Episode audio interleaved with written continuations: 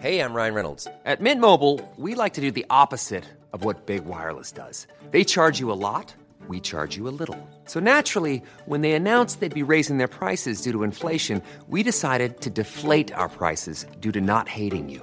That's right. We're cutting the price of Mint Unlimited from $30 a month to just $15 a month. Give it a try at mintmobile.com slash switch. $45 upfront for three months plus taxes and fees. Promo rate for new customers for limited time. Unlimited more than 40 gigabytes per month. Slows. Full terms at mintmobile.com. Hola, bienvenidos a Medita Podcast. Yo soy Mar del Cerro, tu guía de meditación y coach de bienestar. Y esta es nuestra sesión número 254. Entrena tu atención para fluir y vivir ligera. Entrevista con Fernando Tobías.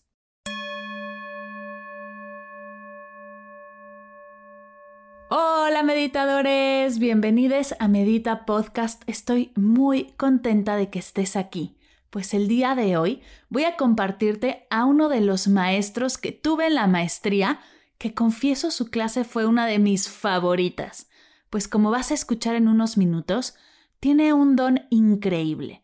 Baja los conceptos intensos y densos a la cotidianidad de una manera maravillosa hace que lo difícil se sienta sencillo y eso en lo personal creo que es lo que hace a un gran maestro. Pero antes de presentarte a Fernando Tobías, te cuento que están abiertas las inscripciones a Familia Mindful, el programa que he creado gracias a mi maestría, mi proyecto de titulación, con el cual ya más de 100 familias han logrado llevar el mindfulness a sus hogares, disfrutando de todos los beneficios que tiene la práctica en su día a día. Este es un programa para mamás y papás que quieren entender qué es el mindfulness y cómo aplicarlo a diario con sus hijos. Te enseñaré las prácticas base y cómo adaptarlas dependiendo de la edad, el estado emocional de tu peque y el tuyo, dependiendo del espacio en el que se encuentren y la situación que estén viviendo en ese momento, para que no dependas más de un audio o una app, que puedas desde el corazón y con la seguridad de que sabes cómo hacerlo y por qué funciona, apoyar el desarrollo integral de tus hijos y regalarles una herramienta de paz y calma que usarán toda la vida. Si quieres saber más acerca de Familia Mindful, ve a mardelcerro.com diagonal familia. mardelcerro.com diagonal familia. Arrancamos todos juntos el 4 de junio. Si quieres unirte, ahí encontrarás toda la información de cómo hacerlo. Y ahora sí, te presento a nuestro invitado del día de hoy, Fernando Tobías. Fernando es exbuscador, experto y aprendiz de mindfulness y focusing, formador, conferencista y creador del programa Despiertos al Amanecer, además de ser profesor en habilidades personales en AKD y CAE. Sin más, te dejo con nuestra charla. Que la disfrutes.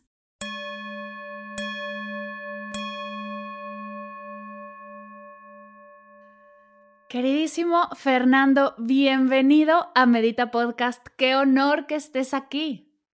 Un gustazo compartir contigo, Mar, de verdad, encantado. Eh, me hace muy feliz tenerte aquí porque tu clase fue una de las que más me gustó y me inspiró en la maestría, tu forma en la cual compartes conocimiento tan profundo y, de gente tan intensa, pero de una manera práctica, de una manera sencilla. Creo que es un talentazo y me encanta por eso que estés aquí, que podamos compartir. Pero antes de arrancar, cuéntanos de dónde viene tu interés por este tema. ¿Qué fue lo que pasó en tu día a día que de repente dijiste, tengo que dedicarme a esto? Pues mira, eh, de pequeño te hablo con 11, 12 años, a mí me interesaba muchísimo lo de las técnicas de relajación. Un profesor en el colegio, en Logroño, en, La Rioja, en mi tierra, nos dio alguna charlita, hicimos algún ejercicio, alguna visualización y me acuerdo que otro chico y yo nos quedamos eh, un sábado por la mañana con él como profundizando. O sea que con 11, 12 años yo recuerdo que ya tenía interés. Luego, en, el, justo el año previo a, la universidad, pues también hubo que hacer un trabajo para la asignatura de filosofía y yo lo hice sobre el cerebro, la capacidad de concentración, eh, ver si realmente teníamos desarrollado todas nuestras capacidades, etcétera. Y significa que seguía eso presente en mí.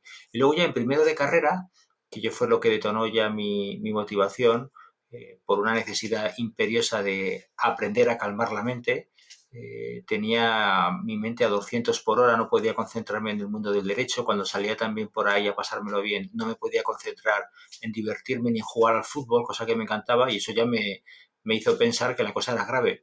Entonces ahí ya, con 18, 19 años, me interesé de manera, de manera urgente en esto de la meditación y cómo funciona la mente y cómo funciona la atención y por qué no puedo parar de pensar.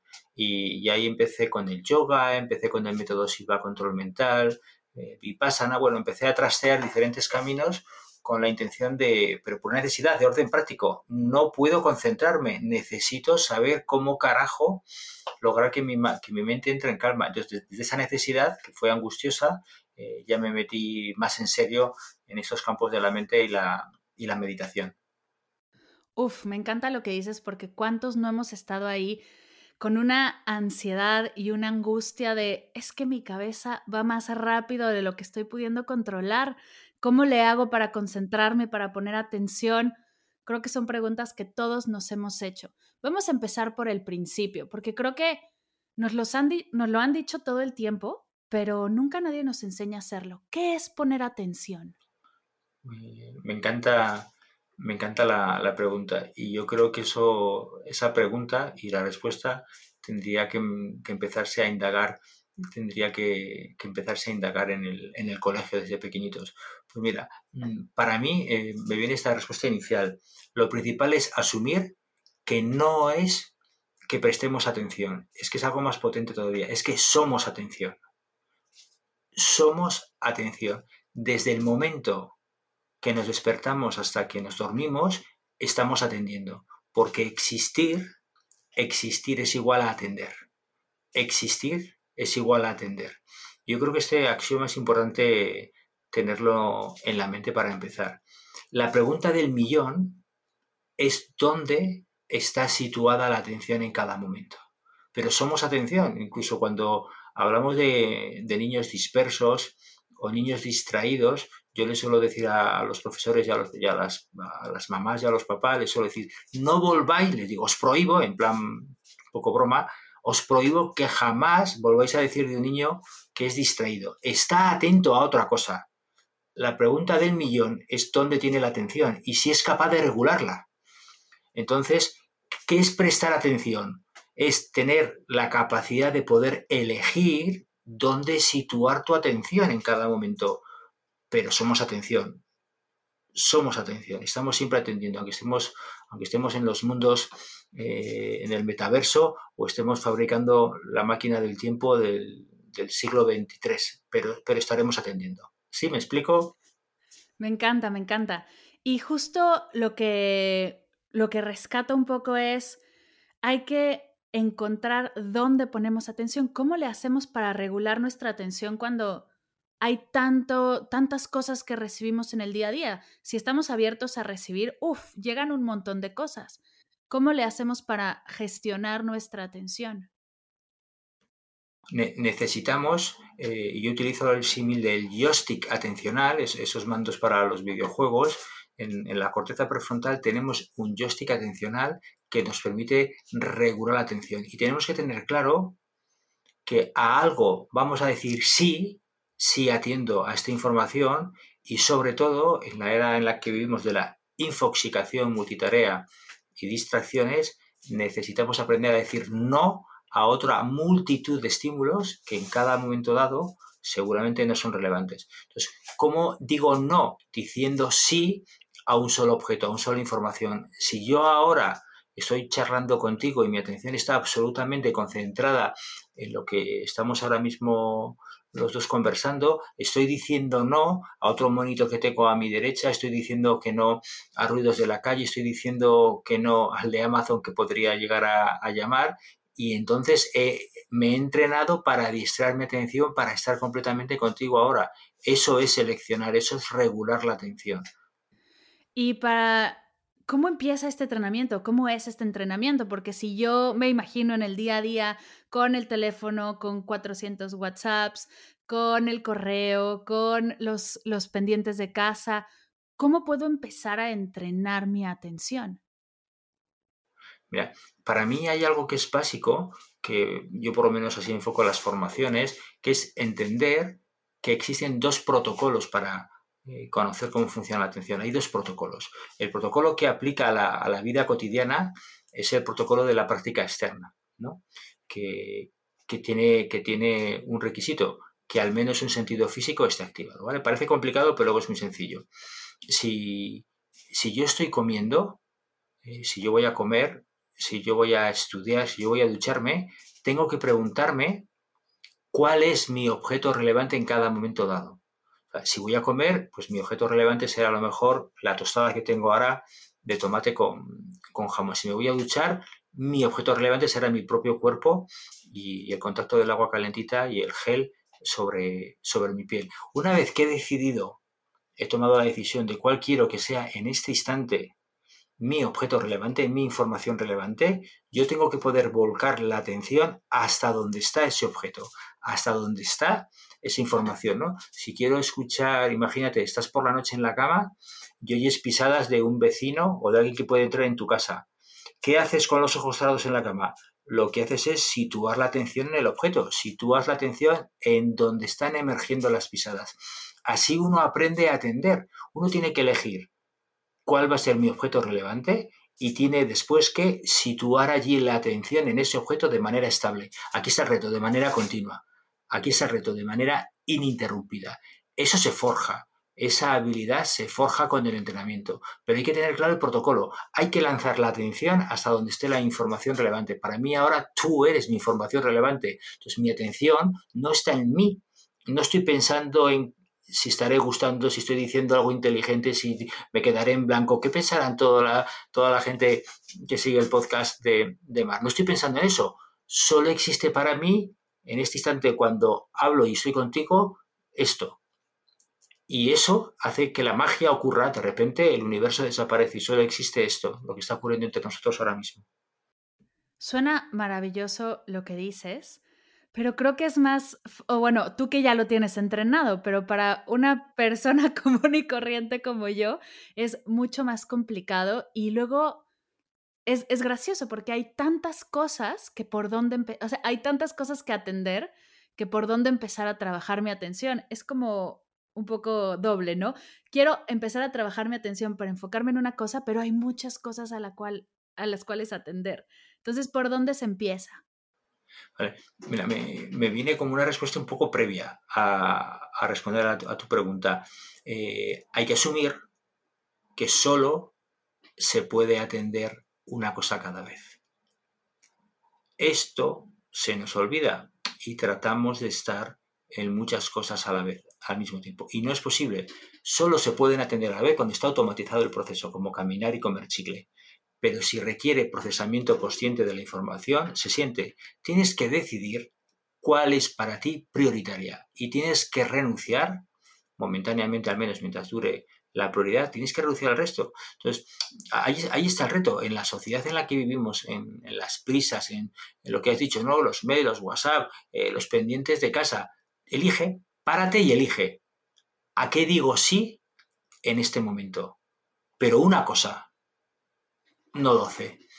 el cerebro puede empezar, yo utilizo una cosa que desarrollé, unos mantras que desarrollé durante la pandemia, que lo llamé los tres mantras de la productividad. El primero es una cosa cada vez. El segundo mantra, empezar y terminar.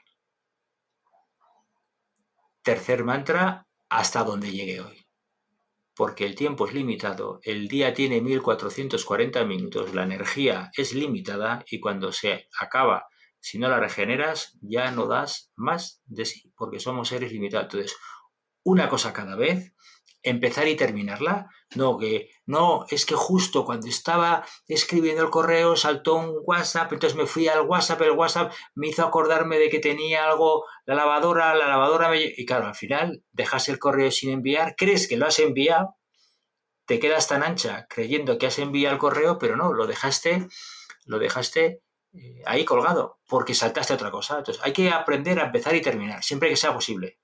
Empezar y terminar. Sensación de autoeficacia, satisfacción. Eso genera serotonina, eso genera oxitocina. La sensación de estar a gusto contigo porque has terminado algo. Con esa energía, que es agradable, te vas a la siguiente tarea. Empiezas y terminas. Te vas a la siguiente tarea. Empiezas y terminas.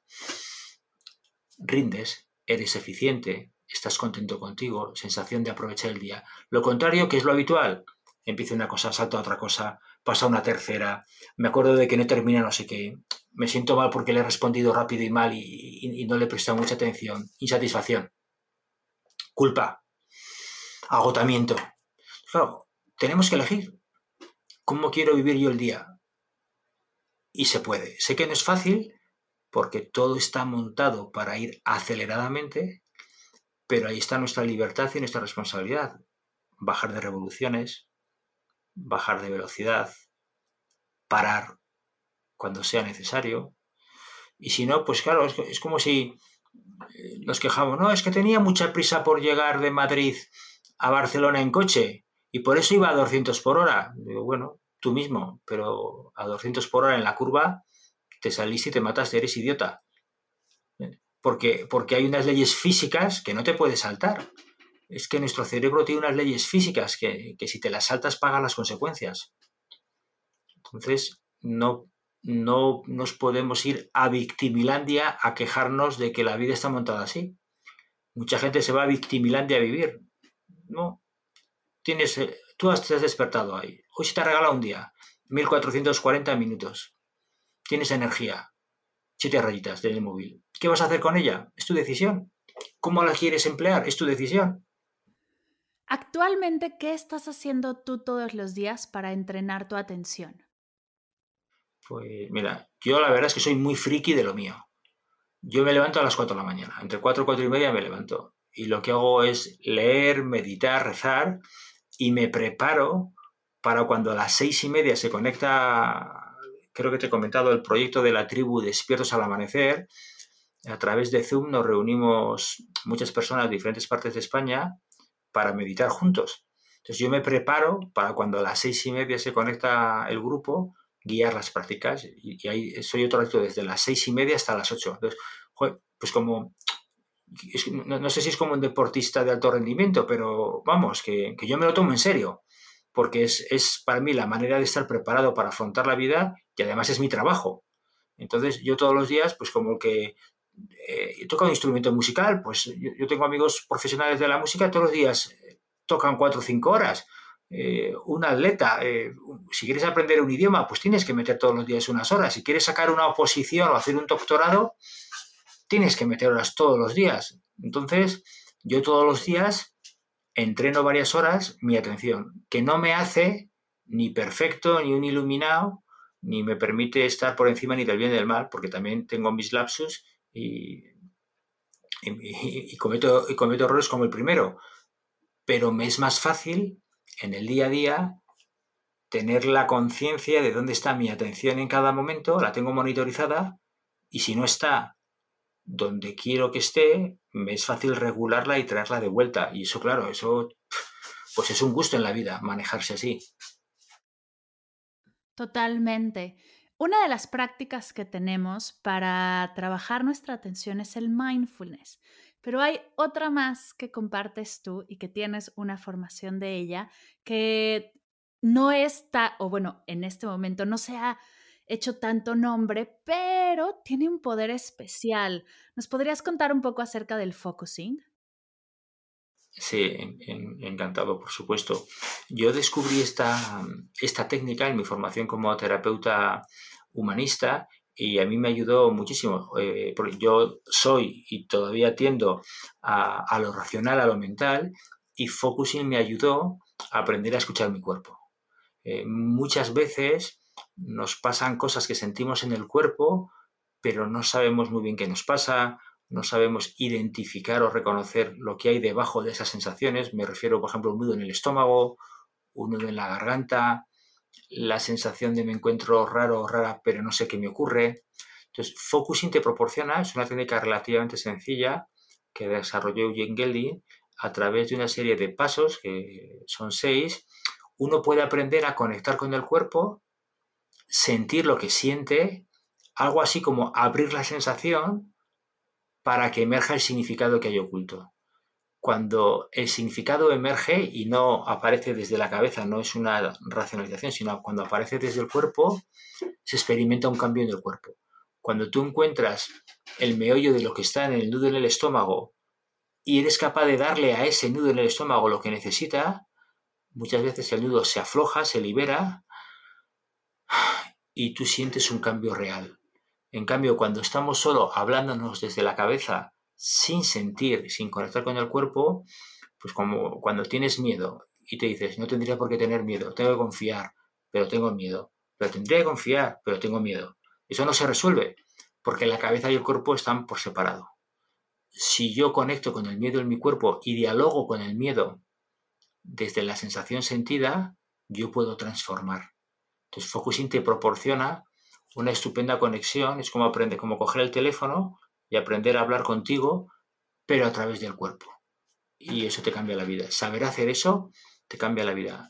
Y tiene dos aplicaciones. Saber escucharte a ti mismo de este modo y luego cuando escuchas a una persona, eres capaz de conectar con su mundo interior, con su mundo emocional, pero a través de una escucha peculiar, que es la que te proporciona entrenar focusing. Y la verdad es que es una, una pasada para hacerlo un poco, para aterrizarlo un poco, ¿qué ha sido de las cosas que te ha mostrado el focusing que dices, no puede ser, esta herramienta está fuera de serie en tu práctica?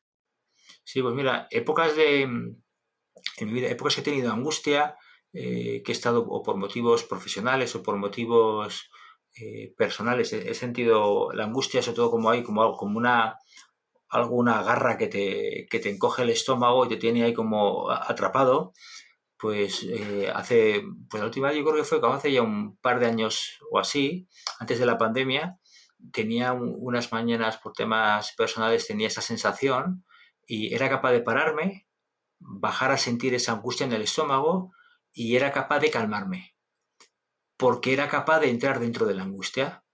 Entonces era una gozada ver, bueno, me he levantado con angustia, entro dentro de la angustia, sé qué decirme y cómo decírmelo para entrar en calma. Y eso me permitía luego, pues bueno, se quedaba de fondo cierta angustia, pero estaba operativo para la vida, podía, podía funcionar, podía comer, podía charlar, podía, podía trabajar. Entonces, eso para mí fue, ostras, esto realmente es potente puedo entrar dentro de mi angustia y calmármela. Eso me da mucha seguridad, mucha calma. Eso a su vez genera mucha seguridad psicológica y mucha calma, por saber, saberte capaz de poderlo hacer.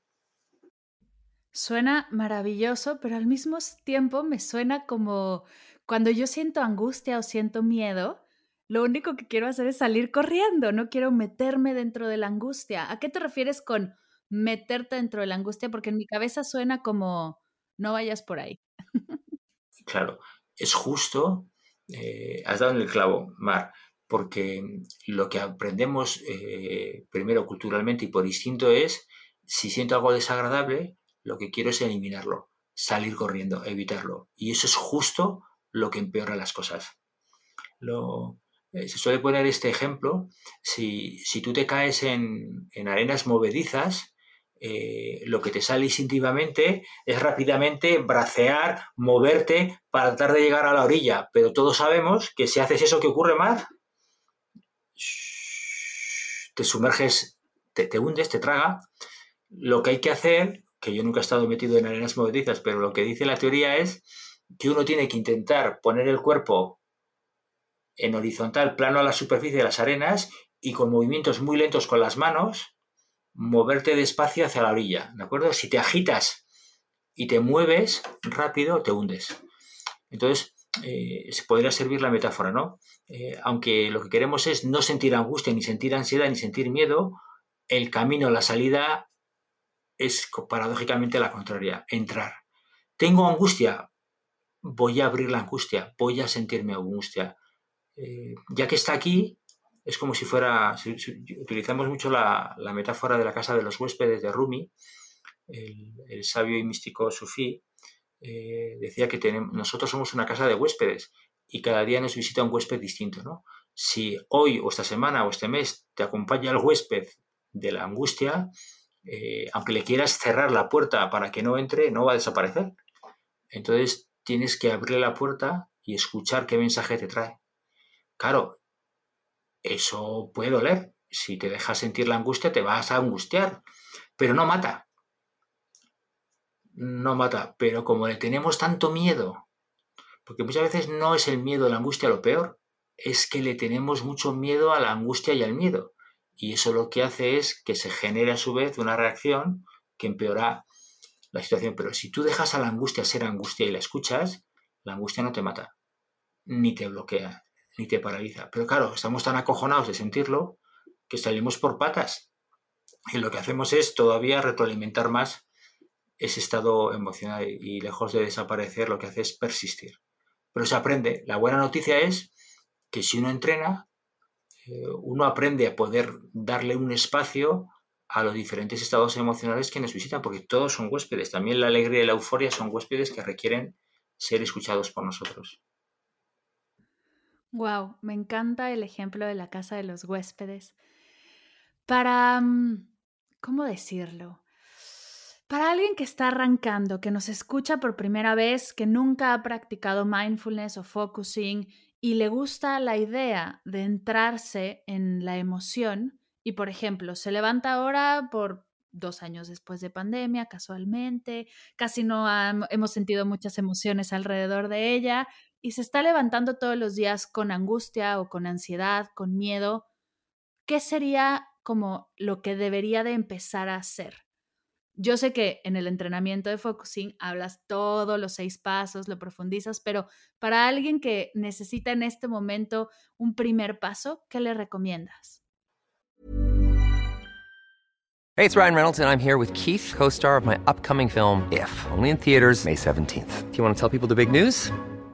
All right, I'll do it. Sign up now and you'll get unlimited for $15 a month in six months of Paramount Plus Essential Plan on us. Mintmobile.com slash switch. Upfront payment of $45 equivalent to $15 per month. Unlimited over 40 gigabytes per month. Face lower speeds. Videos at 480p. Active Mint customers by 531.24 get six months of Paramount Plus Essential Plan. Auto renews after six months. Offer ends May 31st, 2024. Separate Paramount Plus registration required. Terms and conditions apply if rated PG.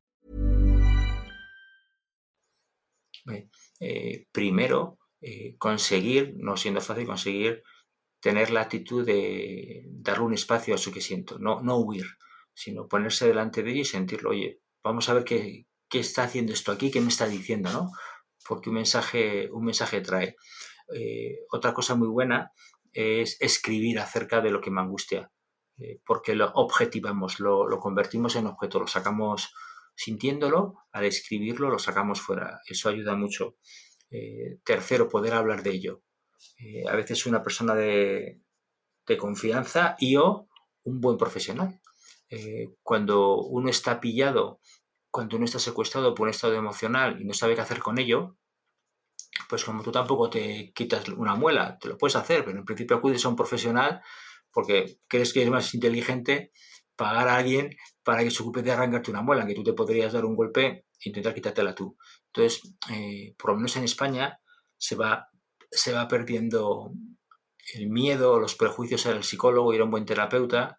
Y entonces a veces cuando uno está pillado por una emoción que le bloquea en la vida, pues verbalizarlo, pero dentro de un profesional, porque te va a ayudar a gestionar eh, lo, que te está, lo que te está pasando, a, conocer lo que te está pasando por dentro y, y vas a aprender herramientas pero la verdad que al principio, cuando nos pasan estas cosas, pues nos solemos asustar, porque nadie nos ha explicado. Si en los coles mm, enseñaran focusing, si en los coles enseñaran mindfulness, si en los coles enseñaran regulación emocional, pues luego no nos asustaríamos tanto y tendríamos recursos, herramientas de los que echar mano para gestionar.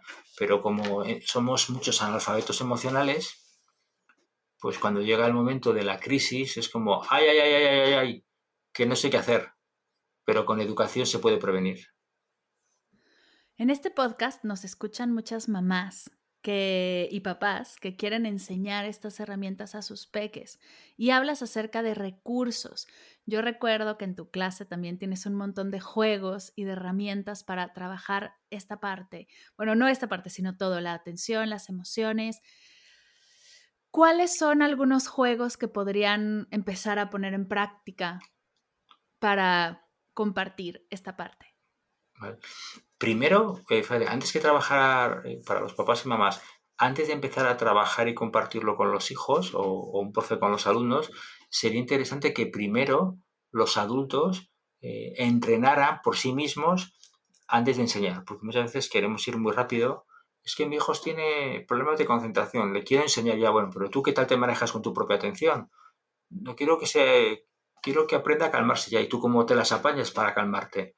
Entonces, primero tienen que aprender los, los adultos por sí mismos, olvidándose de los alumnos o de los hijos. Yo creo que esa recomendación es interesante. Y luego hay, hay muchos juegos. Eh, nosotros, tú lo has visto en clase, usamos, pues puede ser unas, unas pelotas para lanzarlas y estar atentas en la recepción y en el lanzamiento de la pelota. Utilizamos juegos mentales como hacer restas con una serie de indicaciones eh, contar, contar cuántas letras puede tener una, cuántas letras E puede tener una palabra o una frase. Son juegos muy divertidos que implican eh, mucha concentración. Eh, más allá del ejercicio típico que la mayoría conoce de atender a la respiración, que es una práctica maravillosa y, milenaria para iniciar el entrenamiento, con, con mi maestro Sesa, que es el que ha desarrollado todos estos juegos, hemos visto que en entornos familiares, de educación y de empresa, sin necesariamente cerrar los ojos, sin necesariamente ponerte a atender a la respiración, eh, hay muchas maneras de entrenar la atención. Y, incluso muy divertidas, como tú has visto con los juegos. Entonces, si, los adultos primero empiezan a jugar a estos juegos y entrenan su atención y empiezan a regularla, luego va a ser muy fácil jugar con, con los hijos e involucrarles. Uf, me recuerdo la verdad lo divertido que fue y lo maravillados que nos quedamos todos en esa sesión con esos juegos. Voy a estar compartiendo algunos en la semana del podcast para que puedan también probarlos y sientan el, poder de, trabajar la atención y de, de practicarlo, porque como dices, es algo que se entrena y vale la pena entrenar nuestra atención porque justo nos va a dar esa parte de estarlo trabajando, estarlo sintiendo, atender de mejor manera. Y cuando empiezas a poner atención de manera consciente, de manera eficiente, em, la, cosa se hace más fácil. Empiezas a darte cuenta de cosas que antes no te dabas cuenta, logras notar algunas cositas que antes no funcionaban y empiezas a hacer cambios. Hablando de eso, atención eficiente. No lo hemos definido tal cual y es algo que tú haces muy bien y, lo llevas al máximo. ¿Qué es para ti la atención eficiente? Sí, yo sigo la, definición que, comparte César, mi, mi maestro, que dice que atención eficiente es atender en cada momento dado a la información relevante, excluyendo de la conciencia lo que en cada instante no sea relevante por eso tocaba lo de regular la atención, para llevarla en cada momento a lo que merezca la pena atender, a lo que toque ser atendido o sea importante atender, ¿de acuerdo? Cuando conseguimos estabilizar la atención en lo importante ocurre algo muy interesante, que es que la conciencia de mí, el sentido de apropiación, la sensación egoica de que soy yo el hacedor de lo que está ocurriendo, desaparece y ahí empiezan a hacer la, libertad. Porque no es una información relevante el hacerse un selfie de soy yo, Fernando Tobías, el que está con el mar del cerro hablando. Es que esa información es irrelevante, no tengo que hacer un selfie. Es que imagínate que saco el móvil para hacer un selfie. En ese, en ese momento estaría vez de la conversación contigo. Entonces, el sentido de apropiación es como hacerse ese selfie. Y esa información es irrelevante. Tenemos que estar continuamente prestando atención a lo que en cada momento merezca la pena ser atendido. Ahí está la eficiencia y entramos en un estado de fluir cuando se consolida, entramos en estado de fluir que es eficiencia, disfrute, creatividad, capacidad de escucha, capacidad de conexión. De repente ¡ah! aparece el wow. Al cabo de un rato dices, wow, ¿dónde estuve? Fue genial. Estuvimos, wow, súper concentrados en lo que hacíamos. Y eso es muy interesante, saber hacerlo. En este tema de atención eficiente y estar presentes en lo que estamos haciendo, ¿dónde entra el recordar o el planear? Porque a veces parece que el mindfulness o las prácticas de atención se pelean con la planeación o se pelean con el recordar. Claro, mi, maestro usa un, concepto mm, que, parece un poco complejo, pero no lo es tanto, que, que dice que tenemos que aprender a atender al presente cognitivo que no siempre coincide con el presente termodinámico. Toma, eh, frase, para el, toma frase para podcast. Vale, ahora, ahora lo explico. Si yo ahora te pregunto, Mar, ¿cuál fue el primer podcast que hiciste? Tú para responderme tienes que irte a la memoria, tienes que irte al recuerdo. Pero resulta que en el presente hay un tío que te lo está preguntando. Luego, esa información en este instante es relevante. Tu primer podcast ya murió, esa información es del pasado, no pertenece a este presente termodinámico. Pero como yo te lo estoy preguntando ahora, lo llamaríamos presente cognitivo, porque en tu cabeza, en tu cognición existe esa información y se te está pidiendo en este presente. Tú tienes que poder ir a aquel entonces, traer la información y verbalizarla en este presente. Una vez que terminemos de hablar de ello y te hago otra pregunta, tú tienes que poder soltar el recuerdo de tu primer podcast.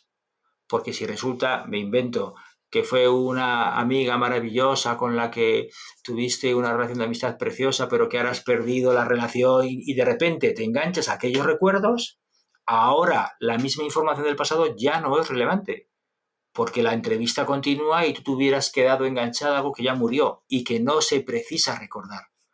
Hace unos segundos sí, pero ahora no. ¿Se entiende? Tener la capacidad de atender a lo relevante. Si lo relevante hace referencia al pasado, pero es petición del presente, hay que ir al pasado. Del mismo modo, la flecha funcionaría hacia adelante. Tú y yo, para estar hoy aquí, nos hemos tenido que planificar una fecha. No lo hemos improvisado esta mañana. Cuando tú y yo planificamos esta fecha para tener esta estupenda entrevista, era un futuro. Pero aquel presente entre tú y yo requería de que acordáramos qué día nos íbamos a juntar para hacer la entrevista. Era pertinente lanzarse al futuro, a planificarlo, porque el presente lo demandaba. Luego, en aquel momento, la planificación del futuro fue oportuna, fue necesaria, luego fue eficiente. Ahora, si yo me quedo hace un mes pensando, ¿y qué me preguntará Mar? ¿Y qué le diré yo? ¿Y cómo saldrá la entrevista? ¿Y le caeré bien? ¿Y se acordará de mí? Si yo me lío con esos pensamientos que no corresponden al presente porque el presente no me lo está pidiendo, solo me pedía acordar esta fecha para esta entrevista, me estaré yendo del presente. Pero mientras permanezca en lo que el presente me requiera, sea del pasado, del aquí y el ahora o del futuro, seguirá siendo atención eficiente. ¿Me explico? Sí, sí, perfectamente. Y yo aquí me sale siempre una duda. ¿Podemos estar en atención eficiente todo el tiempo? ¿O hay momentos en los que, ay, puedes soltar un poquito y, esparcirte por todos lados? Yo, yo creo que no hay que hacer de esto jamás una obligación ni una exigencia, porque entonces eh, lo pervertimos, ¿vale? Que mi maestro César y otros seres humanos me creo que estarán el 99,9% en atención eficiente, seguramente sí. Mi caso, ni de broma ni de broma, te lo, te lo, digo, te lo digo ya. Pero para mí lo importante es, si yo elijo en un momento irme a la divagación, genial, pero que usted sepa que se fue a la divagación, sepa dónde está y sepa regresar, o sea, deje como pulgarcito, deje migas para señalar el camino de vuelta, para cuando le haga falta salir de la divagación sepa, sea capaz de volver. Y que yo no lo elijo, pero de repente me, dicen que a mi hija le ha pasado no sé qué, que está en el hospital, de repente entro en angustia, de repente me quedo atrapado por unos pensamientos de, Dios mío, y si le pasa no sé qué. Bueno, eso le puede pasar a cualquiera, ya no lo eliges, es que eso te secuestró. ¿Nos puede pasar a cualquiera? Sí. ¿Eso, ¿Eso es atención eficiente? No, pero no pasa nada porque somos humanos. No se trata de ganar las Olimpiadas de la atención eficiente. Yo no busco el Nobel de la eficiencia atencional. Solo sé que cuanto más entreno, tengo más recursos para gestionar mi atención. Fallo, claro, pues como falla Rafa Nadal, ¿no? Rafa Nadal entrena muchas horas y también falla bolas, bolas claras en la red, pero no pasa nada. Asumes el error y sigues, y sigues para adelante. Pero cuanto más entrenes, más fácil será que la bola entre dentro de la pista y no fuera. Increíble. Fernando, ¿hay algo en lo que platicas desde que arrancamos esta sesión, en la conversación, que es muy claro, es muy como es? Eh, o sea, no hay drama alrededor, no hay, es muy ligera la conversación. No sé, y igual y lo estás sintiendo tú también, que es porque estás tan en tus emociones y las escuchas cuando deben de, cuando debes de escucharlas, que no las arrastras. O sea, estás ahí y dices, y es lo que hay, y es que es eso, y no hay más, y, y será que al no escucharnos, al no atendernos, al no estar presente con las emociones y en lo que sucede, lo arrastramos y es por eso que se nos hace todo tan complicado cuando en el día a día podría ser más fresco y más ligero? Sin duda, sin duda, Mar. Yo creo que eh, has utilizado una palabra muy interesante, ¿no? Como las arrastramos, ¿no? Como no estamos conectados, como no nos escuchamos, vamos como arrastrando, ¿no? es como que vamos llenando nuestra mochila de, piedra y al final lo que hacemos es desconectarnos de, nosotros, desconectarnos de nosotros mismos, pero no desaparece. Estás desconectado, pero eso no desaparece. Sigue en la mochila pesando. Todo se hace muy cuesta arriba. Todo se hace muy complejo. Estoy yendo y viniendo con mi atención.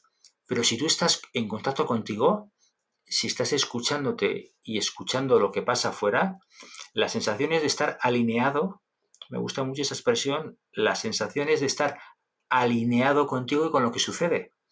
es como que has cogido la carretera y aunque haya curvas, aunque haya desniveles, aunque sea un puerto de, de montaña, pero como que el coche va por la trazada y aunque en algún momentito te puedas salir un poco, eh, rápidamente cuando oyes la banda blanca que suena cuando te, cuando te despistas un poco de la carretera, vuelves otra vez al centro del carril, vuelves a tu carril. Entonces, todo es mucho más sencillo. Y a veces la vida te pide que bajes a 10 por hora y a veces te vienen rectas largas que puedes ir pues, a 120 o 130. Pero la sensación es de fluidez. Esa sensación de fluidez la podríamos tener en la vida, la podríamos tener aunque nos vengan cosas desagradables, difíciles o, crisis personales. Eh, podríamos, podríamos solventarlas.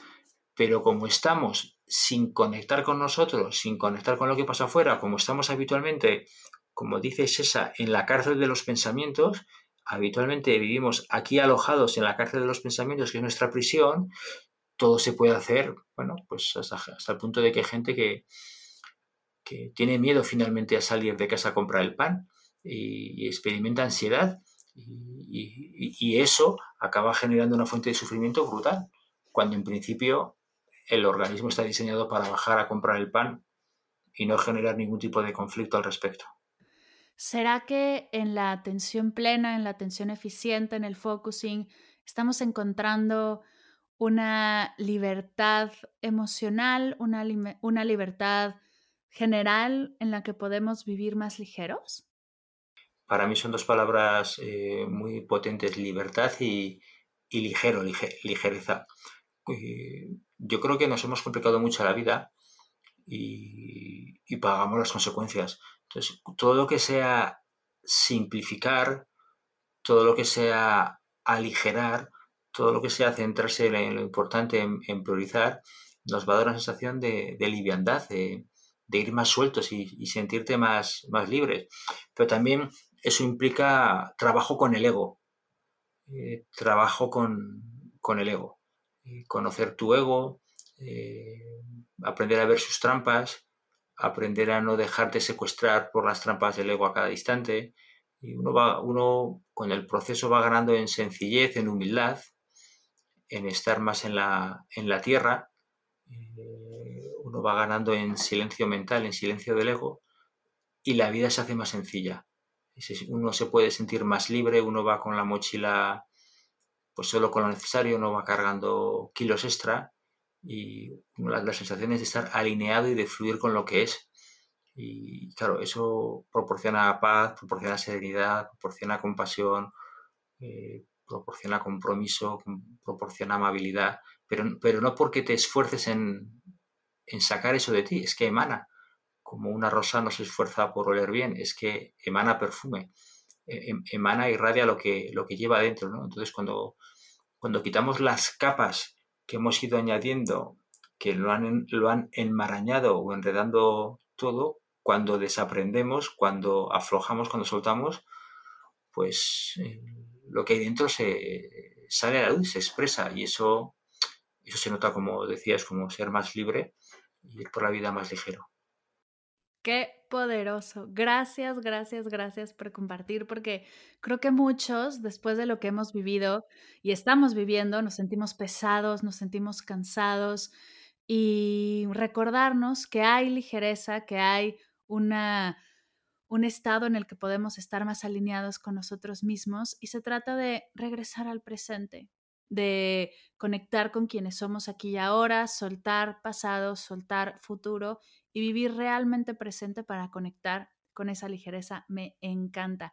Antes de cerrar, mi querido Fernando, algo que quieras compartir que se haya quedado en tu corazón, en tu mente, que digas, es que si no digo esto, no cerramos bien el podcast.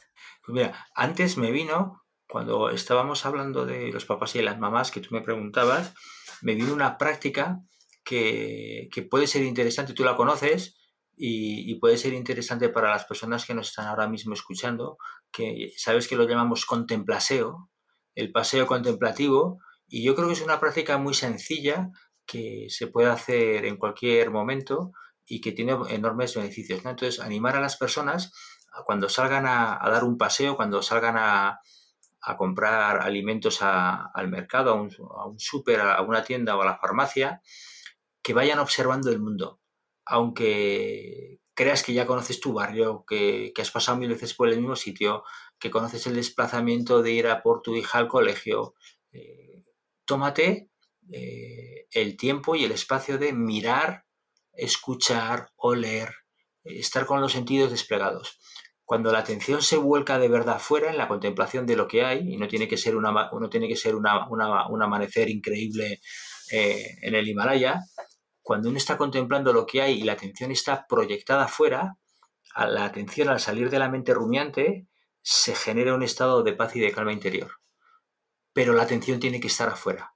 Entonces, contemplasear, pasear contemplativamente, eh, aunque solo sean 10 minutos, es una actividad que fácilmente la puedes meter al menos una vez al día, aprovechando cualquier desplazamiento y, y genera mucha paz interior, genera descanso. Lo normal habitualmente es ir caminando o vas con el celular o vas pensando o vas mirando al suelo o estás en una fantasía. Fíjate que hay gente que va por la calle y va hablando como sola porque está metida en su fantasía y, no se da ni cuenta ni por dónde van.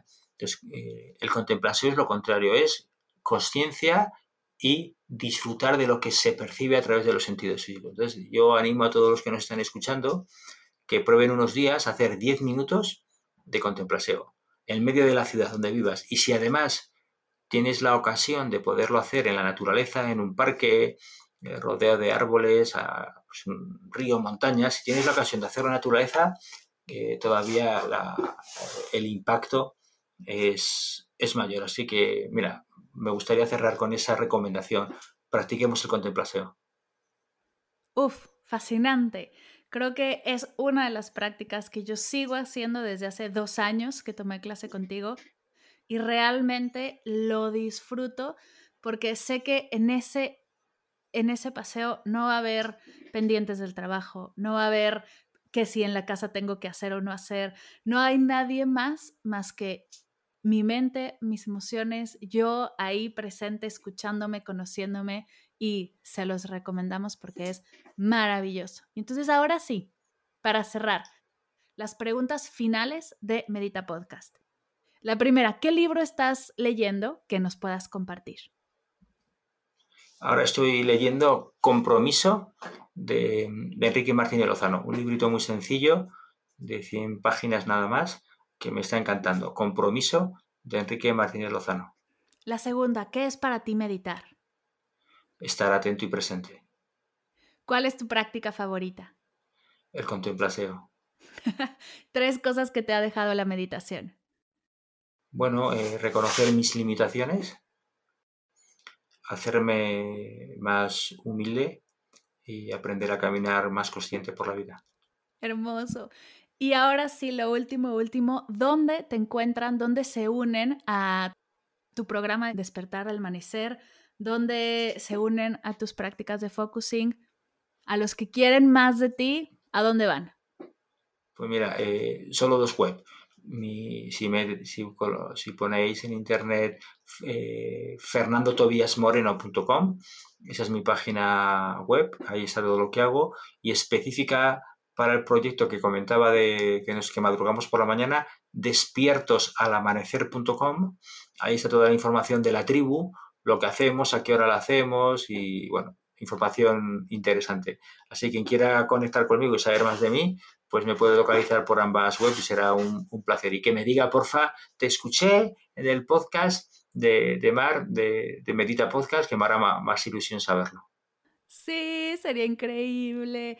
Yo voy a dejar toda la información de tu página y del proyecto en las notas de la sesión, así que no se preocupen si vas en el coche, si estás en otra cosa, para que lo tengas y puedas ir directamente y disfrutar de las herramientas que nos regala Fernando, que son maravillosas y no me queda más que agradecerte. Gracias de verdad por estar aquí. Es un honor poder platicar contigo, traerles a los meditadores de la comunidad, a mis maestros que me han enseñado tanto. Gracias, gracias, gracias por compartir.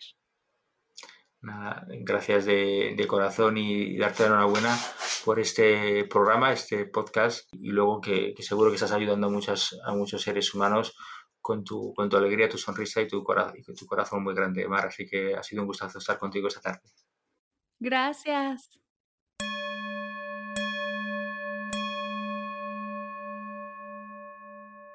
Gracias, gracias, gracias, querido Fernando, por compartir conmigo y con todos los meditadores y las meditadoras de este podcast tu sabiduría y tu experiencia. Es un verdadero honor tenerte en Medita Podcast. Dejaré toda la información de Fernando y de todos sus proyectos en las notas de la sesión. Así podrás explorar su trabajo y todo su contenido. Y antes de cerrar, recuerda que están abiertas las inscripciones a Familia Mindful. Si quieres ser parte de este curso, ve a mardelcerro.com diagonal familia, mardelcerro.com diagonal familia, donde encontrarás toda la información. Gracias por escuchar esta sesión y dejarme llegar a tus oídos con un episodio nuevo de Medita Podcast. Gracias por cada vez que lo compartes, que lo recomiendas, que le das likes a nuestros posts, que te inscribes a las clases, los cursos, los talleres. Este proyecto no sería nada sin tu escucha y tu participación. Muchas gracias siempre.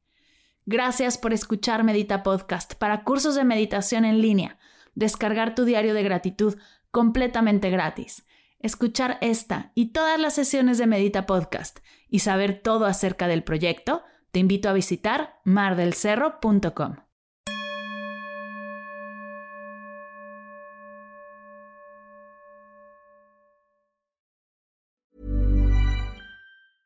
Mom deserves the best, and there's no better place to shop for Mother's Day than Whole Foods Market. They're your destination for unbeatable savings, from premium gifts to show-stopping flowers and irresistible desserts. Start by saving 33% with Prime on all body care and candles. Then get a 15-stem bunch of tulips for just $9.99 each with Prime. Round out Mom's menu with festive rosé, irresistible berry chantilly cake, and more special treats. Come celebrate Mother's Day at Whole Foods Market.